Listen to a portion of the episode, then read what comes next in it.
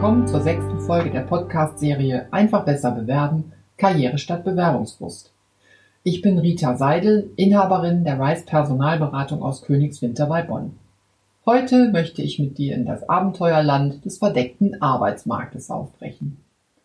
Wenn du auf Jobsuche gehst, dann fängst du wahrscheinlich damit an, dich nach Stellenanzeigen umzuschauen. Stimmt's? Das ist der Normalfall und dann nutzt du den offenen Arbeitsmarkt, ein ziemlich bequemes Instrument. Das reicht in den meisten Fällen auch, um einen neuen Job zu finden. Allerdings greifst du über diese Stellenanzeigen nur auf die Spitze des Eisbergs zu. Darunter liegt der verdeckte Arbeitsmarkt. Für Fachleute mit einer seltenen Spezialisierung und für Führungskräfte ist der verdeckte Arbeitsmarkt fast immer die bessere Option. Für alle anderen ist er zumindest eine zusätzliche Möglichkeit. Der verdeckte Arbeitsmarkt ist, laut Experten, um ein Mehrfaches größer als der offene. Grund genug also zu überlegen, ob das für dich eine Option ist. Also, tauchen wir ein in die unendlichen Weiten des verdeckten Arbeitsmarktes. Was versteckt sich hinter dem Begriff verdeckter Arbeitsmarkt? Das sind nicht ausgeschriebene Stellen, die aber trotzdem gerade in Besetzung sind. Der klassische Fall sind Positionen, die aus unternehmerischen Gründen nicht offen ausgeschrieben werden. In der Regel sind das Führungspositionen. Das ist aber noch längst nicht alles. In allen Unternehmen ist die Personaldecke in Bewegung, mehr oder weniger. Da gibt es Beförderungen, Abteilungswechsel. Oder Mitarbeiter scheiden befristet aus, gehen in Elternzeit, sind länger krank, gehen ins Ausland oder nehmen sich ein Sabbatical. Auch das ist noch nicht alles. Wenn neue Stellen geschaffen werden, dann gibt es einen Planungsprozess. Und dieser Planungsprozess ist nicht von heute auf morgen beendet. Der Betriebsrat muss gehört werden, die Stellenbeschreibung muss verfasst werden, ein Budget muss freigegeben werden und schließlich muss der ganze Ausschreibungsprozess gestartet und betrieben werden. Dann gibt es aber auch noch zusätzlich einen latenten Bedarf. Zum Beispiel, wenn das Unternehmen wächst. Dann bekommt die Personaldecke sozusagen Dehnungsrisse. Der Bedarf ist da, kann aber weitgehend mit den vorhandenen Mitarbeitern überbrückt werden. Das wird immer schwieriger, bis irgendwann die Not offensichtlich wird.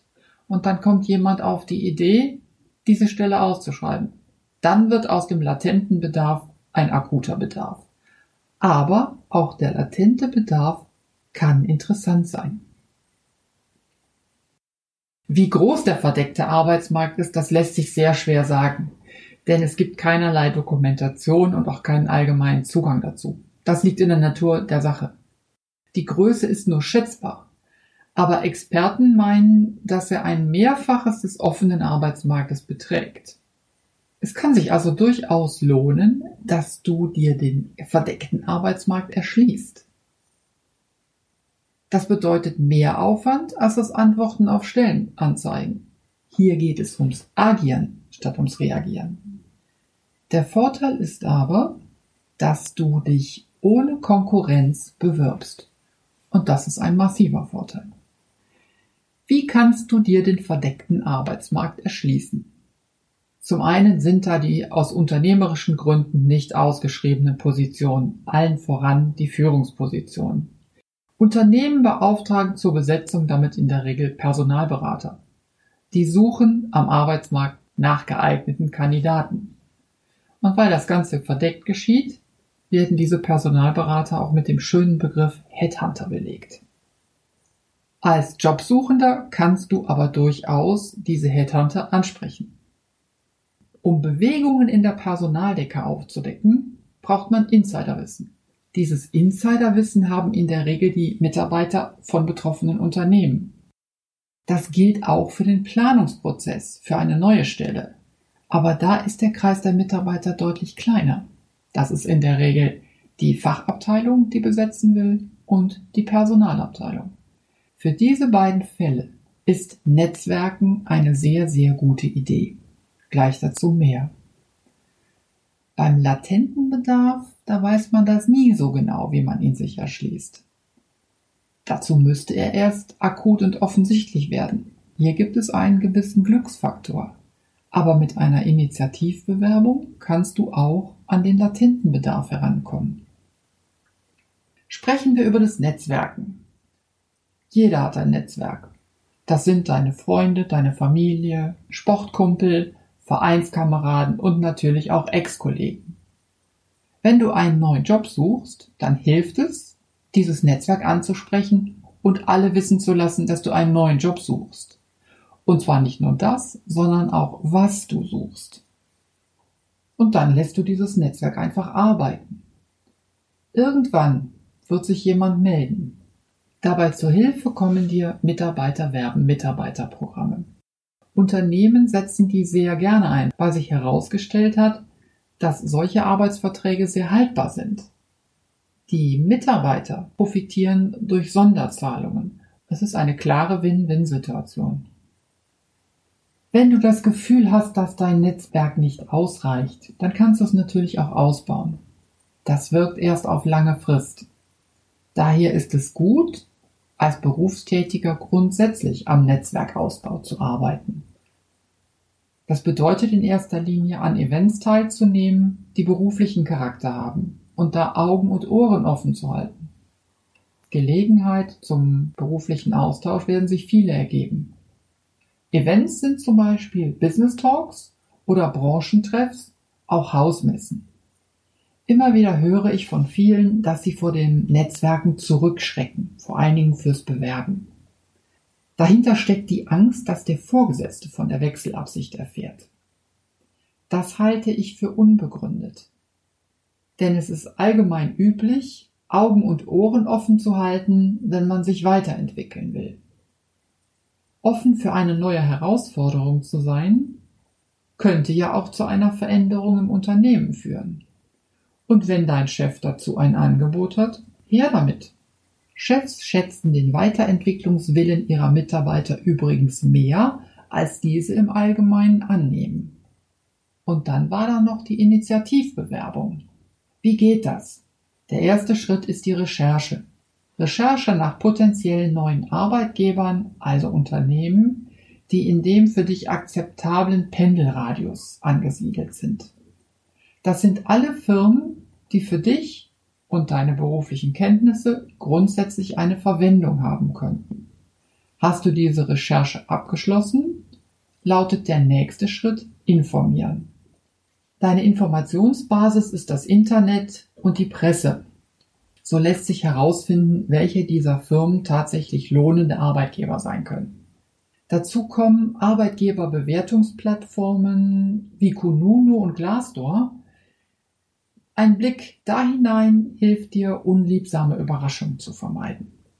Im dritten Schritt geht es darum, Ansprechpartner zu finden, an die du deine Bewerbung richten kannst.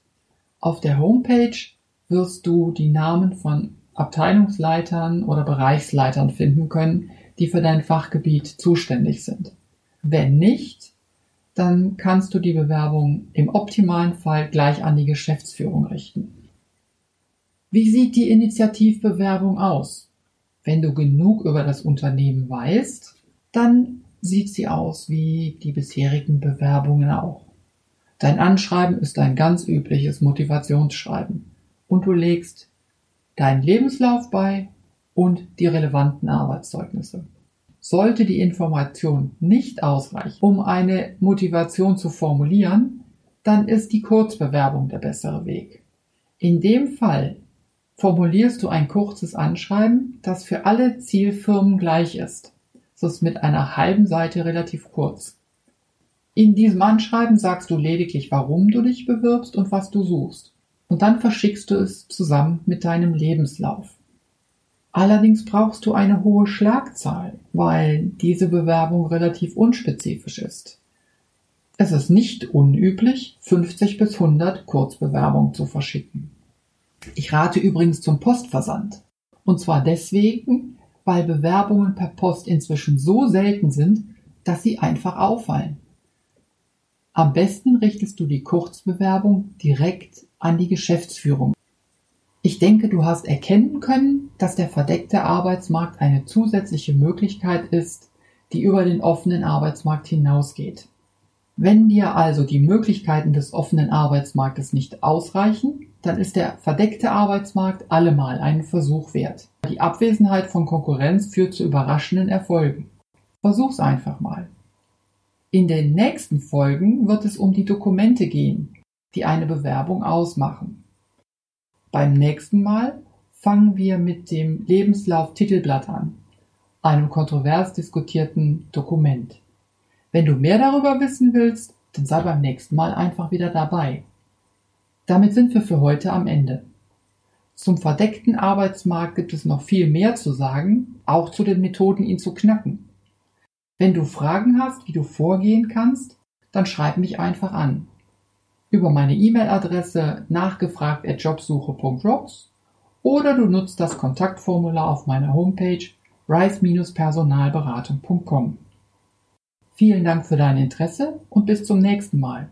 Für heute sage ich Tschüss, deine Rita Seidel.